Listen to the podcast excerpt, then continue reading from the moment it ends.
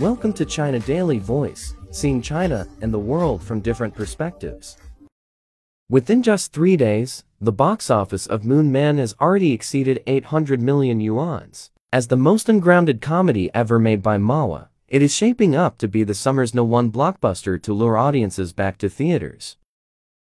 Adapted from the popular comic series Moon You, the movie shows Dugu Yue, a spacecraft maintenance man, unintentionally left on the moon after the evacuation of the crew of Lunar Shield, a moon-based project aiming to rescue the Earth from an asteroid strike, but ending up in failure due to an unpredicted issue.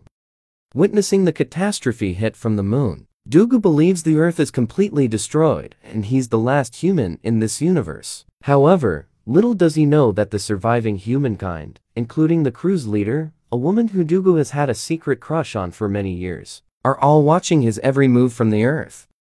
One of the movie's top draws for Mahua fans is that it reunites Shen Teng and Ma Li, two of Mahua's top comedian stars, respectively as Dugu and Ma Lanxing, the commander of the Lunar Shield project.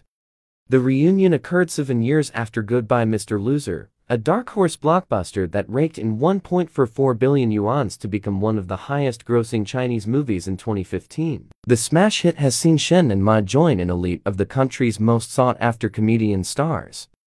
Shen has accumulated a huge fan base as he can easily tickle the funny bone of his audience, but his intense schedule has seen him appear in several films just as supporting characters. His appearances in these movies are short, for example, 5 minutes and Never Say Die, 3 minutes in Hello, Mrs. Money and 10 minutes in Warm Hug. However, the movies casting him all hooked lots of theatergoers, thanks to his popularity.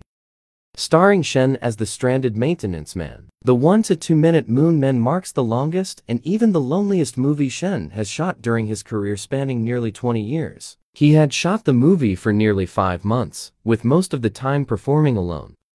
The majority of the film's around 1800 special effect scenes were made by artists from More VFX, a visual effects company known for The Wandering Earth and A Writer's Odyssey. The shooting was conducted in 15 soundstages which covered an area of 40,000 square meters in Qingdao, Shandong province.